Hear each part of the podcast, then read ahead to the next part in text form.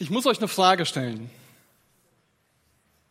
Was passiert, wenn du Steuern hinterziehst? Okay, was passiert, wenn du jahrelang Steuern hinterziehst? Es gibt richtig Ärger, oder? Du kannst in Deutschland sogar dafür ins Gefängnis kommen. Und jetzt stell dir vor, du hinterziehst so 28,5 Millionen Euro Steuern. Da kommst du eigentlich nicht mehr aus dem Gefängnis raus. Außer du bist berühmt und reich. Dann gehst du nur im Knast schlafen für eine gewisse Zeit, kannst tagsüber raus und kannst besser weitermachen wie vorher. Richtig? Ungerecht, oder? Das sind diese ganzen Menschen, die schon reich sind oder die Politiker sind und die kommen einfach so davon. Die Berliner Polizei hat allein im Jahr 2022 fast, festhalten, 10.000 Straftaten von Diplomaten festgehalten. Das war übrigens nur die Zahl der Parkverstöße und des zu schnellen Fahrens.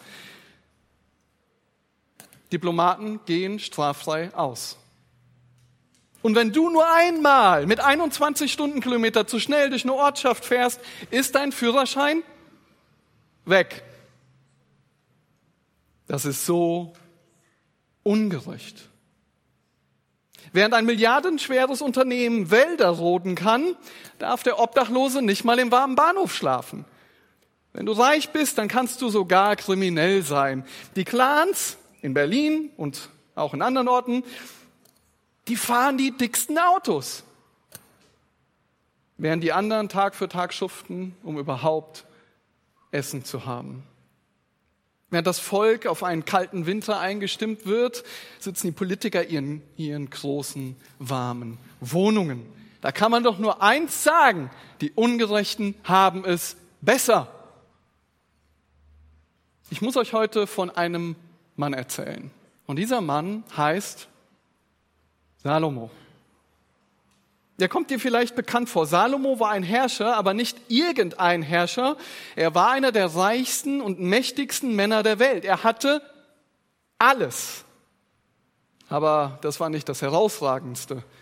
Er war nämlich noch absolut klug, weise. Und Salomo hat sich wissenschaftlich mit der Frage auseinandergesetzt, was ist der Sinn des Lebens? Und dafür hat er alles ausprobiert, alles, was man sich nur so denken kann. Und beobachtet hat er, genau analysiert, er hat genau hingeschaut, wie funktioniert alles und wie leben die Menschen. Und Salomo konnte aufgrund seines unglaublichen Reichtums auch alles ausprobieren. Er baute sich sehr viele Häuser und Paläste. Er verwöhnte sich mit Wein er pflanzte Weinberge, er schuf ganze Gärten und Parkanlagen, da ist der Berliner Tierpark überhaupt nichts gegen, pflanzte Fruchtbäume aller Art, er legte sich Teiche an, er hatte Knechte und Mägde, er hatte die größten Tierherden, er sammelte Silber und Gold. Und ihr müsst wissen, die Bibel sagt, er sammelte so viel Silber und Gold, dass Silber nichts wert war zu dieser Zeit. So viel. Er hatte Sänger und Sängerinnen, er hatte sehr, sehr viele Frauen. Und er enthielt seine Augen nicht vor und er tat, was er nur tun konnte. Aber nicht nur das. Wie gesagt, er war der weißeste Mensch dieser Zeit und er analysierte ganz genau, was er selbst tat und er setzte sich damit auseinander. Er beobachtete sein Handeln und das der anderen Menschen. Aber Salomo hat nicht irgendeinen Bericht verfasst. Dieser Bericht steht in der Bibel und die Bibel ist Gottes Wort. Sie ist das unfehlbare, absolut zuverlässige und richtige Wort Gottes. Sie ist die einzige Wahrheit, die es gibt. Und Gott hat diesen Bericht in seinem Wort, damit wir lernen, wie wir weise und klug werden und handeln. Und wisst ihr, was Salomo da schreibt? Wisst ihr, was er beobachtet? Schlagt Prediger Kapitel 8 auf. Das Buch Prediger. Prediger Kapitel 8. der Vers 10. Er schreibt, ich sah dann auch, wie Gottlose begraben wurden und zur Ruhe eingingen. Während solche, die recht gehandelt hatten, den heiligen Ort verlassen mussten und vergessen wurden in der Stadt. Auch das ist nichtig. Und Salomo beobachtet hier exakt das, was wir auch in unserer Zeit sehen. Aber wieso ist das hier auch ungerecht, was er beobachtet in dem Bericht, den er verfasst? Überleg mal, die Gottlosen, Ungerechten, die werden begraben und kommen zur Ruhe und die anderen, die recht gelebt haben, müssen sogar aus der Stadt raus. Ja, die Ungerechten, die können sogar im Tod noch in der Stadt liegen bleiben. Sie leben in der Stadt und werden in der Stadt begraben. Die, die die Bösen sind, die bekommen auch noch die Vorrechte und wahrscheinlich einen tollen Grabstein mit einer super Beerdigung. Ganz anders diejenigen, die recht gelebt hatten. Die müssen nicht nur aus der Stadt wegziehen und das gegen ihren Willen, sondern sie werden auch noch was? Vergessen. Niemand denkt an diese Menschen. Wer weiß denn schon um das einfache Volk? Der sich sein Leben lang abgerackert hat und immer schön seine Steuern bezahlen hat, der immer springen muss, wenn die da oben eine Entscheidung treffen. Er, der das ganze System am Laufen hält, der wird am Ende auch noch irgendwo vergraben und vergessen. Und die anderen im Gegenzug dazu, die sind meistens noch berühmt.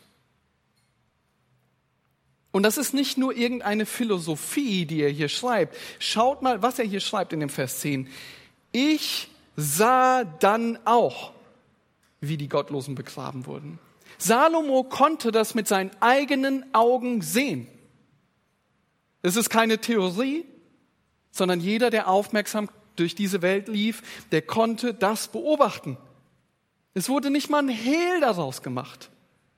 Die Ungerechtigkeit wird nicht mal versteckt, sondern offen vor den Augen von allen ausgelebt. Nein, er dachte sich das nicht aus.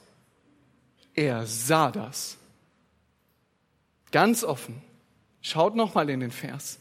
Die Gottlosen finden ihre letzte Ruhe und die recht gehandelt haben. Was mit denen? Rumgeschubst und vergessen. Das einfache Volk muss kuschen und ist nur eine Nummer. Wen interessiert schon das einfache Volk? Und wenn du dich in der heutigen Zeit umschaust, mehr Zahlen für Energie, weniger Duschen, weniger Urlaub, weniger Gehalt, nicht mehr in die Innenstadt fahren, im Winter frieren und noch mehr Steuern und Abgaben. Und die anderen? Große Häuser, warme Wohnungen, fette Dienstwagen für mehr als 100.000 Euro, wie eine Chefin des öffentlichen rechtlichen Senders, die mit deinem Geld bezahlt wird. Luxuriöse Essen, große Reisen, Straffreiheit. Die anderen lügen öffentlich im Fernsehen, wechseln ihre Meinungen am laufenden Band und es gibt keine Konsequenzen. Denkst du dir das auch manchmal? Das ist doch ganz schön ungerecht auf dieser Welt. So wie der klügste Mann das auch beschreibt, haben die Ungerechten es dich nicht doch meistens am besten? Und du? Du fühlst dich vergessen und ungeachtet. Pastor Wilhelm Busch ist einer der berühmtesten Pfarrer, die die Zeit der Nazis im Zweiten Weltkrieg mitgemacht haben. Und auch die Ungerechtigkeit, die dort herrschte, bekam er im eigenen Leib zu spüren. Er war auf einer Veranstaltung und sollte dort mit einem anderen Pfarrer zusammen predigen. Und wisst ihr, er erzählt von dieser Veranstaltung Folgendes. Kurz vor Beginn kam die Staatspolizei, die Gestapo, und sagte, Niemöller, das war der andere Pfarrer, Sie dürfen nicht sprechen. Das ist von Berlin verboten. Der Pfarrer Busch darf reden, Sie nicht. Das Einzige, was Sie dürfen, ist ein Bibelwort vorlesen. Ist gut, sagte der alte Niemöller mit seiner tiefen Stimme. Erst singen wir, dann beten wir und dann gehe ich nach vorne und wir hören ein Wort aus Psalm 72. Busch, ich höre heute noch seine Stimme, wie er den Psalm las. Denn es verdross mich der Ruhmredigen, als ich sah, dass es den Gottlosen so wohl ging. Sie stehen fest wie ein Palast, darum muss ihr Trotzen ein köstlich Ding sein und ihr Frevel muss wohlgetan heißen. Ihre Person brüstet sich wie ein fetter Wanst. Sie tun, was sie nur gedenken. Sie achten alles für nichts und reden übel davon und lästern hoch her. Was sie reden, muss vom Himmel herabgeredet sein. Was sie sagen, das muss gelten auf Erden. Darum läuft ihnen der Pöbel zu und laufen ihnen zu wie in Haufen wie Wasser. Da fingen die beiden Staatspolizisten an, in ihren Mappen zu wühlen. Sie hatten nämlich eine Bibel darin. Sie mussten ja die Dinge kontrollieren. Sie guckten dem Niemöller über die Schulter. Steht der Satz in der Bibel? Darum läuft ihnen der Pöbel zu? Es ist eine fragwürdige Sache mit mancher Versammlung. Dann schlugen sie die Stelle auf. Das steht tatsächlich in der Bibel. Wisst ihr, Salomo ist nicht der Einzige, der zu diesem Fazit kommt. Auch Asaf im Psalm 72, und wir haben die Textlesung heute schon gehabt, kommt zu dem gleichen Fazit. Er beneidet die Übermütigen, als er das Wohlergehen der Gottlosen sah. Denn sie leiden keine Qual bis zu ihrem Tod und ihr Leib ist wohlgenährt. Ihr habt den Text gehört. Aber wer zählt denn schon zu den Ungerechten? Wisst ihr, alle, die nicht glauben, die keine Christen sind, die immer nur vielleicht mit in die Gemeinde gehen, aber nicht gerettet sind oder die gar nichts damit zu tun haben sollten, die sollten jetzt ganz genau zuhören. Denn es geht hier um dich. Und alle, die die Christen sind, prüfe dich, ob du im Glauben bist. Euch ist vielleicht aufgefallen, dass Salomo hier auf der einen Seite von denen spricht, die gerecht sind oder die recht gehandelt hatten und auf der anderen Seite von den Ungerechten. Und wie nennt Salomo die? Die Gottlosen. Und du, der du gottlos bist, der du kein Christ bist, weißt du, was das größte Problem ist? Wir haben die ganze Zeit von dieser Ungerechtigkeit in dieser Welt gesprochen, richtig? Das größte Problem ist das folgende. Du bist der Ungerechte. Was? Ich? Nein, nein, nein, nein, nein. Das sind doch die Leute, von denen du eben erzählt hast, die Politiker, die Reichen, die Stars, die Firmenbosse, die Abgeordneten, die anderen. Nun, dann lasst uns mal sehen, was der Prediger hier weiterschreibt. Ab Vers 10 nochmal. Ich sah dann auch, wie Gottlose begraben wurden und zur Ruhe eingingen, während solche, die recht gehandelt hatten, den Ort verlassen mussten und vergessen wurden in der Stadt. Auch das ist nichtig. Weil der Richterspruch über die böse Tat nicht rasch vollzogen wird, darum ist das Herz der Menschenkinder davon erfüllt, Böses zu tun. Wann hast du das letzte Mal nach Gott gefragt? Wann hast du das letzte Mal gefragt, was Gott von dir fordert? Und nicht nur das, Salomo sagt hier, die Recht, die Recht denken. Nein, er sagt hier, die Recht gehandelt haben. Lasst uns mal abgleichen, was Gott, der Richter aller Menschen, sagt, wer zu den Ungerechten und Gottlosen gehört. In der Bibel steht in Römer 3 Folgendes. Hört gut zu. Wie geschrieben steht, es ist keiner gerecht, auch nicht einer. Es ist keiner, der verständig ist, der nach Gott fragt. Alle sind abgewichen, sie taugen alle zusammen nichts. Da ist keiner, der Gutes tut, auch nicht einer. Es geht hier also nicht um all die ungerechten Menschen, die wir so kennen. Es geht hier um dich ganz persönlich. Gott sagt, dass kein Mensch von Natur aus gerecht ist. Keiner sucht von sich aus Gott. Hast du dir mal die Frage gestellt, warum so viele Menschen, über die wir eben im Anfang geredet haben, kriminelle Dinge tun? Das ist ganz einfach. Sie haben nicht zu fürchten. Sie wissen, das Gericht bleibt aus. Sie schauen sich an, was in ihrem Land die Richter so machen und bemerken, dass weder Polizei noch Gerichte ihnen irgendwas anhaben können. Also machen sie fröhlich weiter. In Kolumbien herrschte jahrelang, und das ist heute teilweise immer noch so, neben dem Staat die Paramilitärs und die Drogenbosse. Einer der bekanntesten von ihnen war Pablo Escobar. Und das war der Chef vom Medellin-Kartell. Und wisst ihr, der hatte nicht nur mit Drogen und Menschenhandel zu tun, der hatte auch noch eine ganze, ganze Reihe Menschen auf dem Gewissen, die er umgebracht hatte oder umbringen ließ. Er war wirklich ein brutaler Mann. Und wisst ihr, was der kolumbianische Staat irgendwann gemacht hat? Der Oberstaatsanwalt, der hatte eine Idee. Und diese Idee hieß Plan zur Selbstauslieferung. Das bedeutet, wenn du dich der Polizei auslieferst, kannst du dir eine einzige Straftat aussuchen, die du je begangen hast. Und du bekommst nur für diese eine einzige Straftat eine Strafe. Und der Rest wird automatisch annulliert. Super.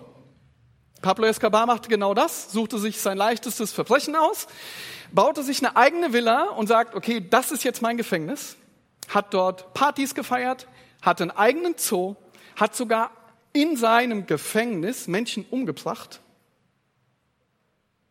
und ließ zu seiner Belustigung weiter Menschen ermorden. Seht ihr, wo jemand keine Konsequenz für seine Straftat fürchtet, da macht er einfach weiter.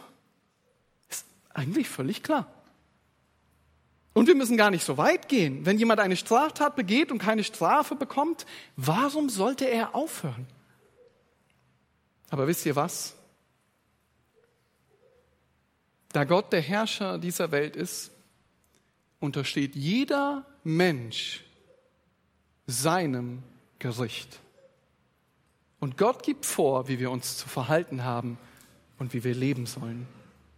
Und Salomo beobachtet die Menschen und stellt in Vers 11 Folgendes fest. Weil der Richterspruch über die böse Tat nicht rasch vollzogen wird. Darum ist das Herz der Menschenkinder voll, Böses zu tun. Salomo beobachtet, dass die Menschen machen, was sie wollen, weil es augenscheinlich kein Gericht für ihre Taten gibt. Stell dir vor, du wirst ohne Ticket in der BVG erwischt, das zum Beispiel in der, in der, in der U-Bahn in Berlin. Dann bekommst du einen Zettel mit 60 Euro erhöhtem Beförderungsentgelt. Früher hat man das Strafe genannt. Und wenn es viele Kontrollen gibt, dann überlegst du dir zweimal, ob du schwarz fahren solltest oder nicht, weil irgendwann geht es ziemlich ins Geld. Aber stell dir vor, der Berliner Senat würde sich überlegen und sagen, wir bestrafen die einfach nicht mehr. Es gibt keine Kontrollen und keine Strafen mehr. Warum um alles in der Welt solltest du dann ein Ticket kaufen? Du bekommst sowieso keine Strafe. Das Gericht bleibt aus. Und das beobachtet Salomo hier. Weil das Gericht augenscheinlich ausbleibt. Darum ist das Herz der Menschenkinder davon erfüllt, Böses zu tun. Und wie ist das mit Gott, dem Herrscher von Himmel und Erde? Was fordert er von dem Menschen? Lukas 10, Vers 27.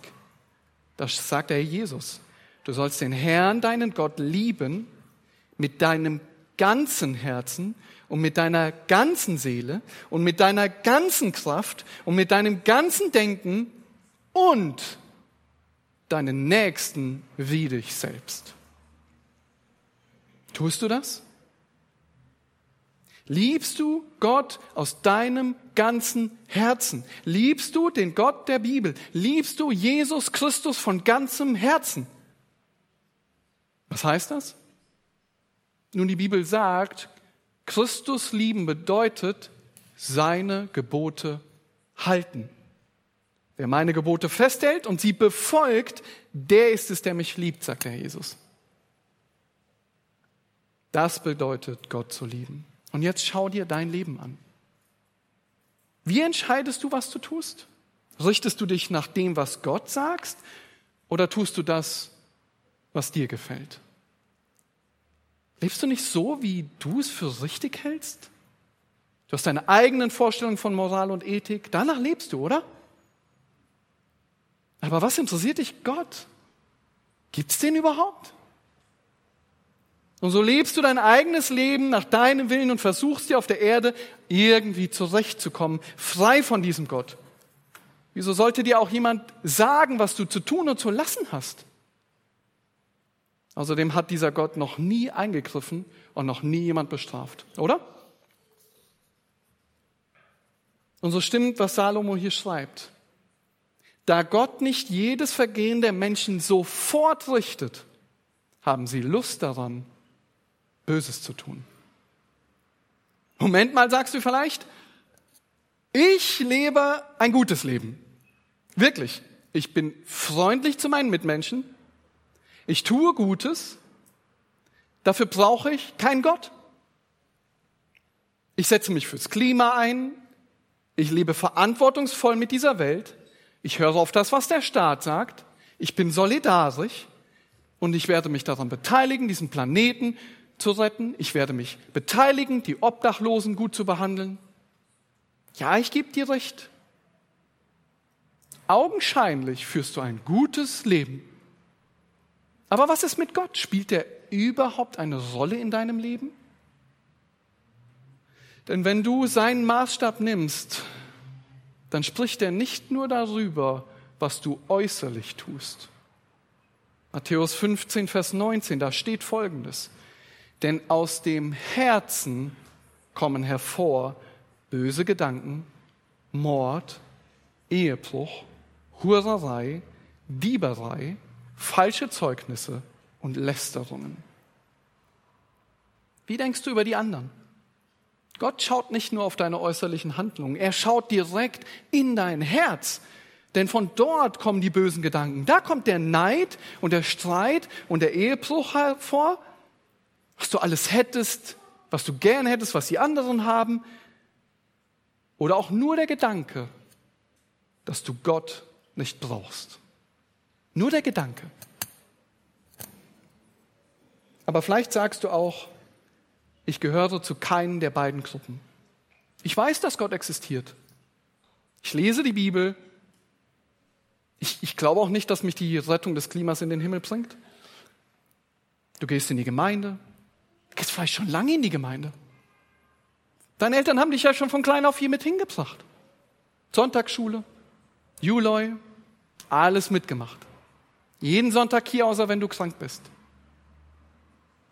Und dann hörst du die Geschichten von den Leuten, die aus der Welt zum Glauben gekommen sind.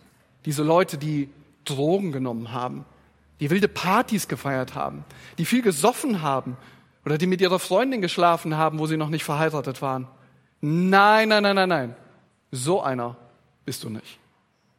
Lieb und nett und im Prinzip Christ seit Geburt. Vor allen Dingen bist du nicht wie die da. Ja, du hast deine Sünden, aber nichts Schlimmes. Gott kann eigentlich ganz zufrieden mit dir sein. Nicht wie dein Bruder oder deine Schwester in, in, in deiner Familie, die so schlimm sind, die ständig ermahnt werden. Du bist wirklich umgänglich. Deine Eltern müssen kaum was sagen. Und vielleicht denkst du sogar, dass du Christ bist. Und Gott, der hat noch nie eingegriffen. Er scheint zufrieden zu sein. Und so machst du einfach weiter wie bisher, weil Gott sein Gericht über die Menschen noch zurückhält. Deshalb fällt es dir so leicht weiterzumachen und ihm keinerlei Beachtung zu schenken. So wie all die anderen Menschen um dich herum. Weil sie keine Strafe fürchten, so machen die Menschen mit ihren Sünden gegen Gott einfach weiter. Es kommt dir keine Strafe. Was soll mir schon dieser angebliche Gott tun? Ich kann doch denken, was ich will. Ich bin doch frei. Und was sagt Salomo in Vers 12?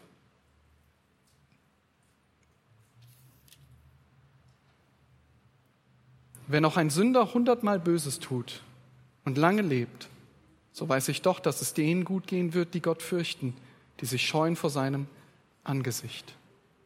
Weil ein Sünder hundertmal Böses tut und doch seine Tage verlängert. Das ist der Grund, dafür, dass du weitermachst wie bisher, weil du dein Leben lebst und passiert ist nichts. Du lehnst Gott ab und nichts passiert. Warum also irgendetwas ändern?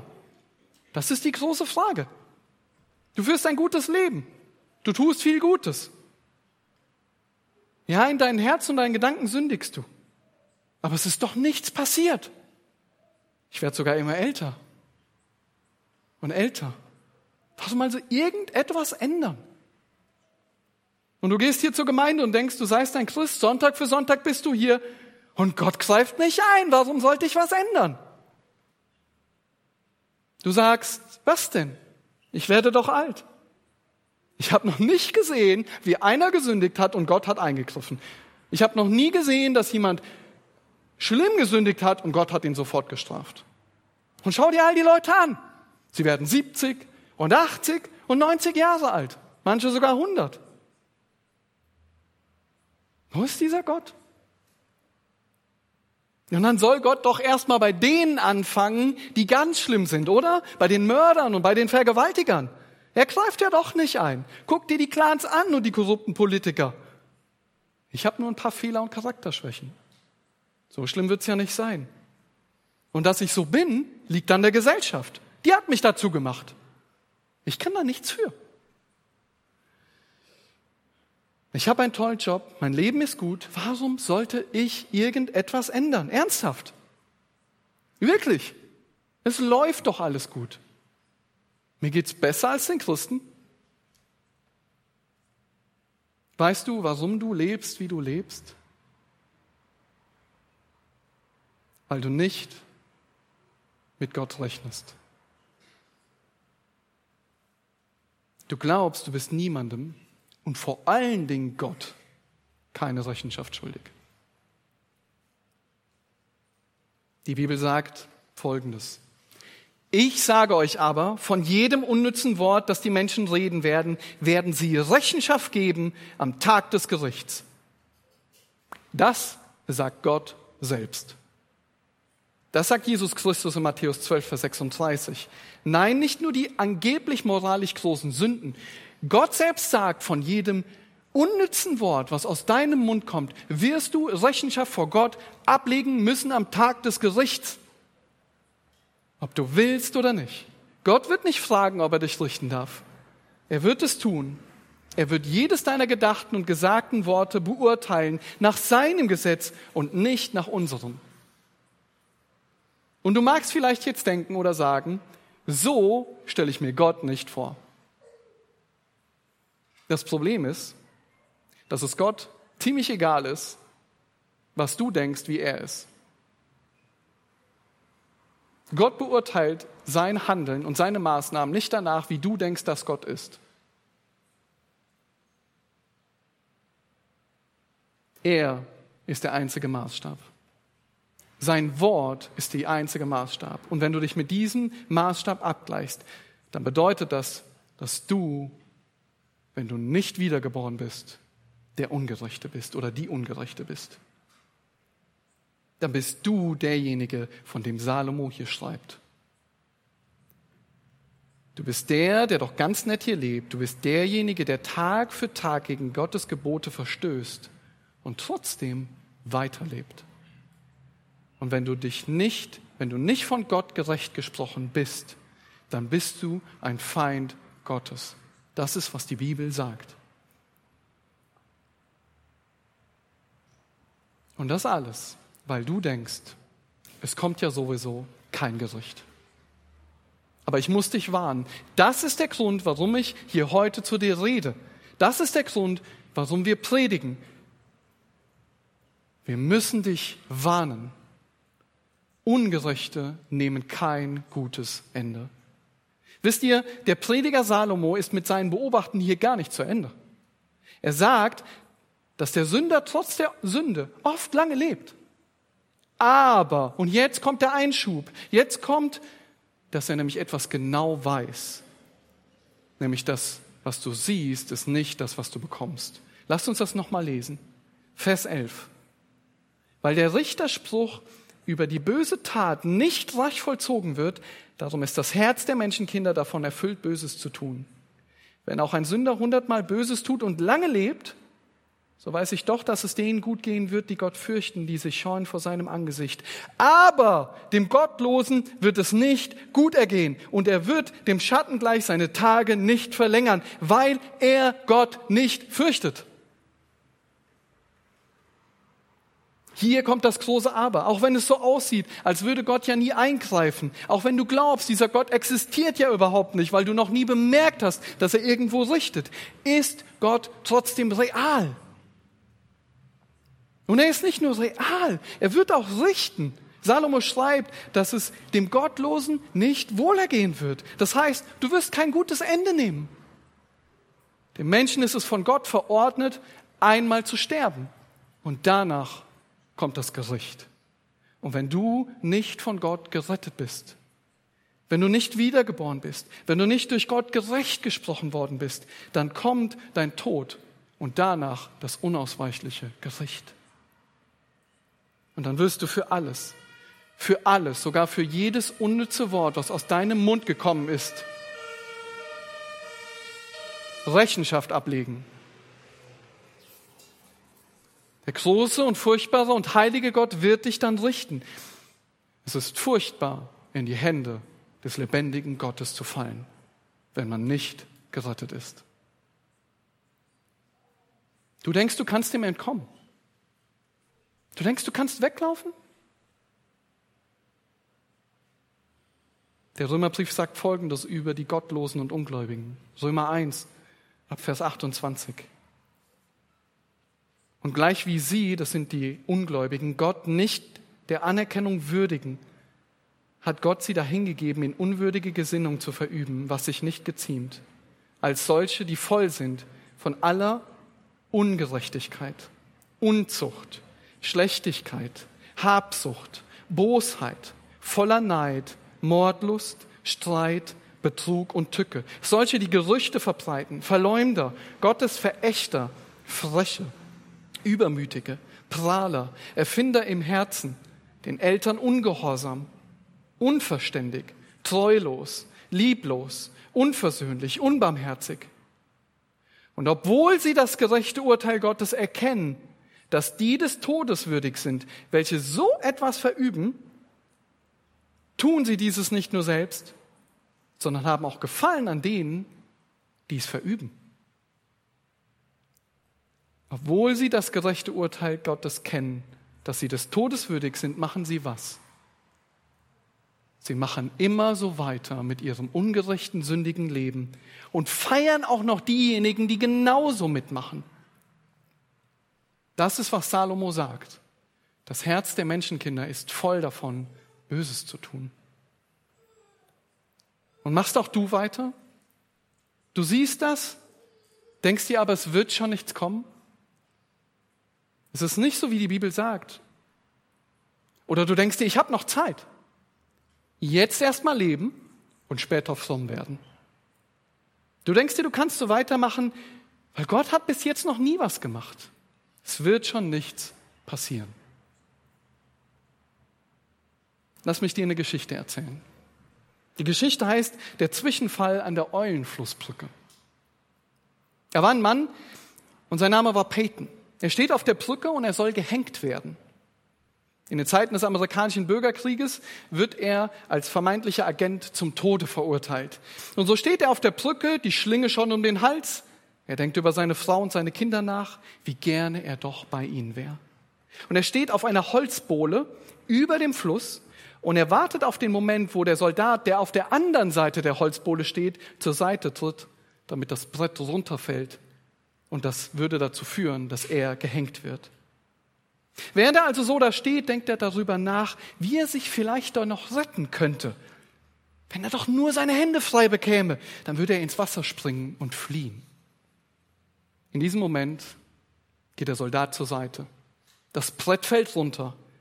Mit einem Rückstütz, Peyton nach unten, das war's, sein Ende. Doch dann, es gibt einen Ruck, es gibt einen Knall. Und statt in der Luft an der Schlinge zu baumeln, stürzt er in den Fluss. Das Seil ist gerissen, er ist frei.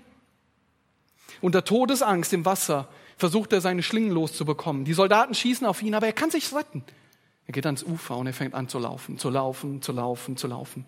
24 Stunden lang läuft er. Nur Richtung seiner Familie. Beim Aufgang der Sonne kann er sein Haus zwischen den Feldern erkennen. Und als er schon nah beim Haus ist, sieht er seine wunderschöne Frau auf der Veranda stehen. Er ist zu Hause. Ah, wie schön sie ist. Sie springt ihm mit ausgestreckten Armen entgegen. Und gerade als er sie umarmen will, spürt er einen betäubten Schlag im Nacken. Ein blendendes weißes Licht umflammt ihm, dann geräucht wie ein Kanonenschlag und alles ist dunkel und still. Peyton war tot. Sein Körper mit dem gebrochenen Genick schwang sanft von Seite zu Seite unter den Balken der Eulenflussbrücke. Und genau so wird dein Leben sein, wenn du nicht gerettet bist. Dein Urteil steht nämlich schon fest. Peyton hatte fantasiert. Wenn du nicht umkehrst und Gott dich rettet, dann ist das Urteil Gottes über deinem Leben der ewige Tod und die Hölle. Dann stehst du wie Peten schon auf der Holzbohle. Weißt du, das Urteil über deinem Leben steht schon fest, genauso wie das Urteil bei Peyton schon feststand, wenn du kein Christ bist. Und ja, dann kannst du genau wie dieser Mann in deinen Gedanken fantasieren, wie du nur entkommen könntest. Du kannst dir einbilden, Gott gäbe es nicht. Du kannst Pläne machen, wie du fliehst und dem Urteil zur Strafe entkommst. Du kannst dir alle möglichen Szenarien ausdenken, um dieser Strafe zu entkommen. Aber genau wie in dieser Geschichte ist es alles nur Tagträumerei. Das Ende kommt ganz gewiss. Und du kannst es nicht aufhalten, selbst wenn du dir noch so schöne Tagträume ausmalst. So sehr du dich auch weigerst, das einzugestehen, das Ende wird kommen. Du magst denken, du entkommst. Du magst denken, dass Gott nicht existiert. Du liebst es, weiter zu sündigen. Aber wisst ihr was? Mit einem Mal kommt der Tod und dann kommt das Gericht. Der Gottlose wird kein gutes Ende nehmen. Du wirst kein gutes Ende nehmen, wenn du nicht errettet bist. Und weißt du, was dein Hauptproblem ist? Was sagt Salomo? weil du dich nicht vor Gott fürchtest. Aber was jetzt? Am Ende des Berichts, den Salomo hier in der Bibel gibt, am Ende des Buches Prediger, da steht Folgendes, Prediger 12, die Verse 13 bis 14. Er fasst zusammen. Lass uns die Summe aller Lehren hören. Fürchte Gott und halte seine Gebote, denn das macht den ganzen Menschen aus. Denn Gott wird jedes Werk von einem Gericht bringen, samt allem Verborgenen, es sei gut oder böse. Die Summe all dessen, was Salomo geprüft und getestet hat, was er beobachtet hat, ist, dass der Mensch Gott fürchten soll. Aber warum soll er es tun? Schau mal in den Vers 14. Denn Gott wird jedes Werk richten, samt allem was verborgen ist. Nicht nur, was wir äußerlich tun, samt allem, was verborgen ist, sei es gut oder böse. Ja, Gott richtet nicht sofort. Aber seht ihr hier, das Gericht kommt und wird offenbar gemacht werden. Und weil Gott genau das tun wird, aus diesem Grund sollen wir ihn fürchten. Aus diesem Grund sollst du ihn fürchten. Fürchte Gott und halte seine Gebote. Aber was, was bedeutet das konkret? Nun weißt du, du brauchst einen Mittler. Du brauchst einen, der für dich eintritt. Du brauchst einen, der deinen Platz einnimmt. Du brauchst einen, der sozusagen bei Peyton den Platz wechselt und diesen Platz einnimmt. Du musst wissen, du kannst dich selbst nicht retten. Und wenn du Gott fürchtest, dann wird dir klar, dass du dich selbst nicht retten kannst. Du brauchst jemanden, der dich rettet. Und dieser jemand, den gibt es. Dieser jemand ist Jesus Christus, der Sohn Gottes selbst. Die Bibel sagt Folgendes. Das steht in der Bibel. Denn so hat Gott die Welt geliebt, dass er seinen einzig geborenen Sohn gab, damit jeder, der an ihn, Jesus Christus, glaubt, nicht verloren gehe, sondern ewiges Leben habe. Denn Gott hat seinen Sohn nicht in die Welt gesandt, damit er die Welt richte, sondern damit die Welt durch ihn errettet werde. Wer an ihn glaubt, wird nicht gerichtet. Wer aber nicht glaubt, ist schon gerichtet, weil er nicht geglaubt hat an den Namen des eingeborenen Sohnes Gottes. Gott hat seinen eigenen Sohn Jesus Christus auf diese Welt geschickt, mit einem Ziel, dass Menschen gerettet werden und nicht in dieses Gericht kommen. Aber wie soll das gehen? All diese Sünde, die Schuld, vernichtet Gott die einfach? Weißt du, es ist nicht wie bei den Diplomaten. Es ist wichtig zu verstehen. Es ist nicht so, dass Gott einfach sagt, ich rette dich und jetzt ist es einfach aufgelöst, weg. Es geht hier nicht darum, dass du sündigen kannst und keine Strafe kommt. Es ist auch nicht wie bei Pablo Escobar, dass du dir deine leichteste Sünde aussuchen kannst und der Rest verschwindet. Nein, Gott ist gerecht. Er muss Gericht üben. Wenn er es nicht tun würde, wäre er nicht gerecht. Er muss jede einzelne Sünde bestrafen. Denn wenn Gott einfach die Sünde und Schuld beiseite schieben würde, wäre er nicht gerecht. Er muss strafen. Aber wie kann dann jemand gerettet werden? Wisst ihr, Jesus Christus, der Sohn Gottes, ist die Lösung. Warum? Wisst ihr, was der zweite Korintherbrief, was Paulus schreibt? Denn er hat den, er schreibt hier über Jesus Christus, der von keiner Sünde wusste, für uns zur Sünde gemacht, damit wir in ihm zur Gerechtigkeit Gottes würden. Bisschen schwierig, aber einfach erklärt. Es braucht ihn, Jesus Christus, weil er die Strafe, die wir verdient hatten, auf sich genommen hat. Und als Jesus Christus am Kreuz von Golgatha hing, richtete Gott ihn anstelle all derer, die gerettet werden. Und er machte ihn zur Sünde. Was heißt das? Er, Jesus, der nie gesündigt hatte, der völlig gerecht gelebt hat, er nahm die Schuld all derer auf sich, die gerettet werden. Und so bleibt Gott gerecht. Er bleibt gerecht, weil er die Sünde richtet. Aber nicht an denen, die gerettet werden, sondern an seinem Sohn, der nie gesündigt hatte. Und so ist Jesus Christus, der die Schuld auf sich nahm, die einzige Möglichkeit, gerettet zu werden. Er ist der einzige Weg.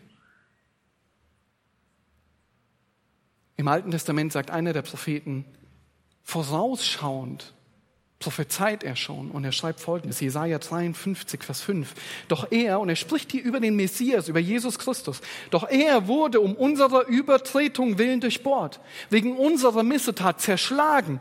Die Strafe lag auf ihm, damit wir Frieden hätten. Und durch seine Wunden sind wir geheilt worden. Wenn jemand umkehrt, und die Bibel nennt das Buße, und seine Rettung ausschließlich bei Jesus Christus alleine sucht und Gott ihn rettet, dann hat Jesus Christus für seine Schuld komplett bezahlt. Die Schuld und Sünde ist nicht einfach weggewicht, sondern er hat es auf sich genommen. Er wurde dann an deiner Stelle gerichtet. Er hat dann deinen Platz eingenommen. Und nicht nur das. Es ist nicht nur die Schuld völlig bezahlt, sondern du bekommst auch noch die Gerechtigkeit von Jesus Christus, er hat völlig gerecht gelebt und er war völlig gerecht und er ist völlig gerecht, die bekommst du auch noch angerechnet. Und somit ist der Verbrecher, der Ungerechte, der Gottlose nicht nur völlig von aller Schuld freigesprochen, weil Jesus Christus selbst für die komplette Schuld bezahlt hat. Nein, er bekommt auch noch die komplette Gerechtigkeit von Jesus Christus angerechnet als hätte er nie etwas getan. Und Gott sieht ihn als völlig gerecht an.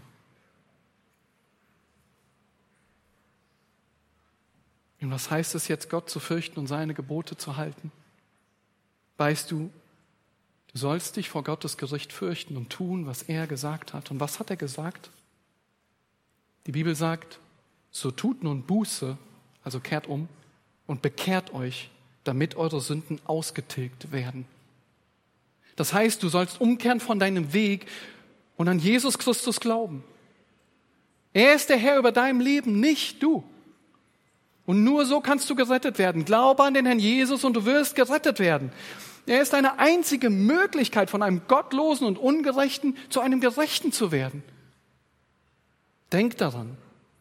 Salomo sagt, dass der Richterspruch nicht rasch vollzogen wird. Aber er wird kommen. Und nur weil du gerade nichts davon siehst, heißt es nicht, dass es nicht kommen wird. Die Bibel zeigt eindeutig, dass das Gericht kommen wird. Der Hebräerbrief sagt, und so gewiss es dem Menschen bestimmt ist, einmal zu sterben, danach aber das Gericht. Und das ist genau, worauf Salomo im Prediger aufmerksam macht. Der Punkt, den er macht, er zeigt auf, Gott richtet nicht sofort. Aber damit ist er gleichzeitig langmütig und er gibt Zeit, umzukehren. Schaut nochmal in Prediger 8, Vers 12.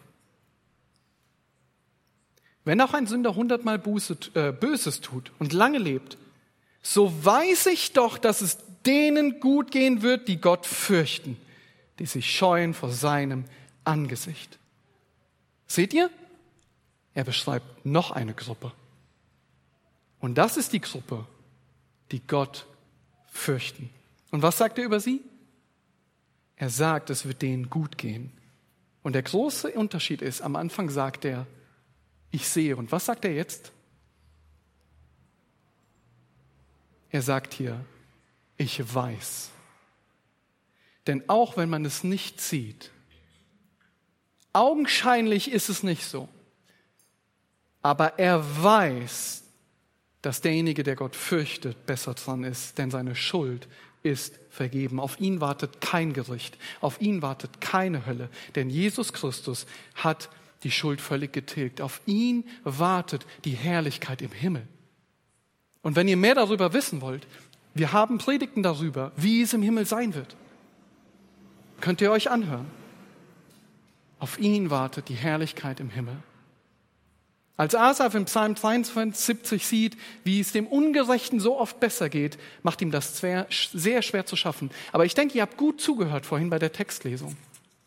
Es kommt die Wende, bis er nämlich auf das Ende derer Acht gab, die gottlos sind, die ungerecht sind. Denke an das Ende. Das ist, was alles verändert. Und du kannst noch so ein gutes Leben hier auf der Erde haben. Du kannst dich sogar von der Gemeinde hier lossagen und denken, die große Freude, die wäre in der Welt. Die Vergnügen, die wären da draußen bei den anderen. Nicht immer dieses Bibel lesen und hören.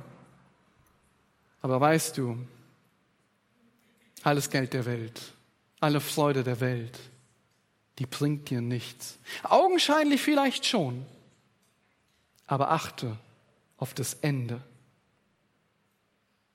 Der Prediger sagt noch eins, so nackt wie er, der Mensch aus dem Leib seiner Mutter gekommen ist, so geht er wieder dahin und er kann gar nichts für seine Mühe mitnehmen, das er in seine Hand davontragen könnte. Du wirst sterben. Das Ende kommt und du wirst nichts mitnehmen können. Aber weißt du was, Gott ist langmütig. Die Bibel sagt, der Herr zögert die Verheißung hinaus, nicht hinaus, wie etliche es für ein Hinauszögern halten, sondern er ist langmütig gegen uns, weil er nicht will, dass jemand verloren gehe, sondern dass jedermann Raum zur Buße hat. Gott ist langmütig. Er hat es nicht vergessen. Er schiebt auf, damit es noch Zeit zur Buße geht. Und wenn du forderst und sagst, naja, dann soll Gott erstmal die ganz Schlimmen richten. Du willst Gerechtigkeit? Sei vorsichtig, dann bist du der Erste, weil wer ist denn kein Sünder? Das zeigt dann nur, dass dein Denken und deine Haltung falsch ist, denn du fürchtest Gott nicht. Aber Salomos Wissen über die, die Gott fürchten, ist ein Trost für alle wahrhaft Gläubigen. Denn obgleich ich weiß, schreibt er, dass es denen, die Gott fürchten, wohlergehen wird, weil sie sich vor ihm fürchten. Auch wenn es augenscheinlich so aussieht, dass es die Ungerechten besser haben. Wir haben es besser. Dein Ende steht auch fest. Und wie Paulus den Philippern schreibt, das Werk, das Gott in dir angefangen hat, das wird er zu Ende bringen. Du wirst nicht mehr vor dieses Gericht kommen. Erinnert ihr euch noch an Pastor Wilhelm Busch mit der Gestapo? Die Geschichte ging weiter. Die Polizisten prüften, ob das wirklich in der Bibel steht, was der Pastor dort vorlas. Und wisst ihr, was geschah, als sie plötzlich merkten, was da über die Ungerechten und Gottlosen in der Bibel steht? Da schlugen die Polizisten der Gestapo die Stelle auf. Das steht tatsächlich in der Bibel.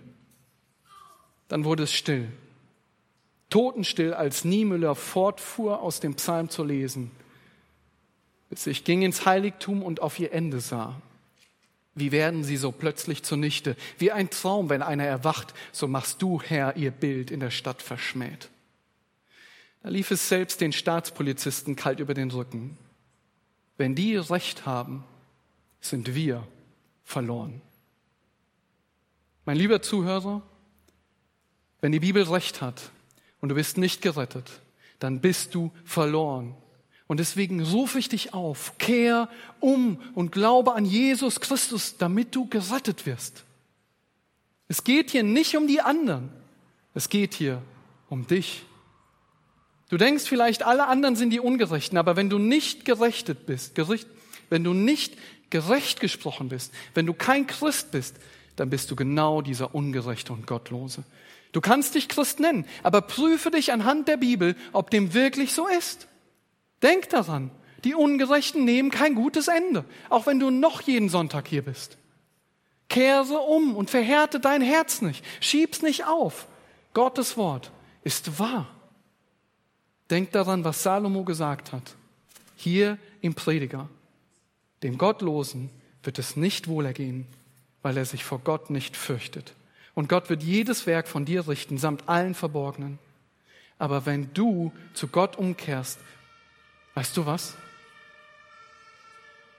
Dann zählst du zu der anderen Gruppe. Die, die Gott fürchten, denen wird es.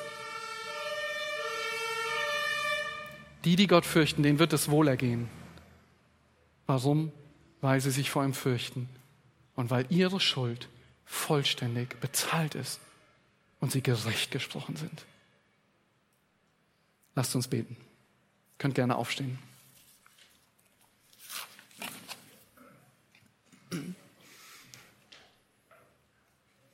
Du großer und heiliger Gott, du bist ein Gott, den wir fürchten sollen. Und wir danken dir dafür, dass du uns dein Wort gegeben hast, worin alles steht, um weise zu werden. Und das schließt mit ein, Herr, dass du uns warnst, dass du uns warnst, dass das Gericht kommt, auch wenn du noch langmütig bist und das Gericht aufschiebst. Und wir preisen dich dafür, dass du noch Zeit gibst, umzukehren. Und Herr, wir wollen beten dafür, dass Menschen gerettet werden, wir wollen beten dafür, Herr, dass Menschen umkehren und dass du ihnen ein neues Herz schenkst. Danke dafür, dass es Rettung gibt. Herr Jesus Christus, danke dafür, dass du an unserer Stelle, die wir glauben, Herr, dass du an unserer Stelle das Gericht auf dich genommen hast, dass du die Strafe völlig getragen hast, die wir verdient hatten. Wir standen wie auf dieser Holzbohle und es gab kein Entrinnen, kein Entfliehen vor dem Gericht. Aber Herr Jesus Christus, Du hast meine und unsere Stelle eingenommen und du hast vollständig bezahlt, was wir nie hätten bezahlen können. Wir hatten die Hölle verdient, aber du wurdest für uns zur Sünde gemacht. Du hast das Gericht getragen. Wir wollen dich dafür preisen. Und du großer und heiliger Gott, danke dafür, dass es noch Zeit ist, um umzukehren. Und wir beten, Herr, wir beten, dass Menschen gerettet werden. Herr, rette Menschen. Und lass sie umkehren. Amen.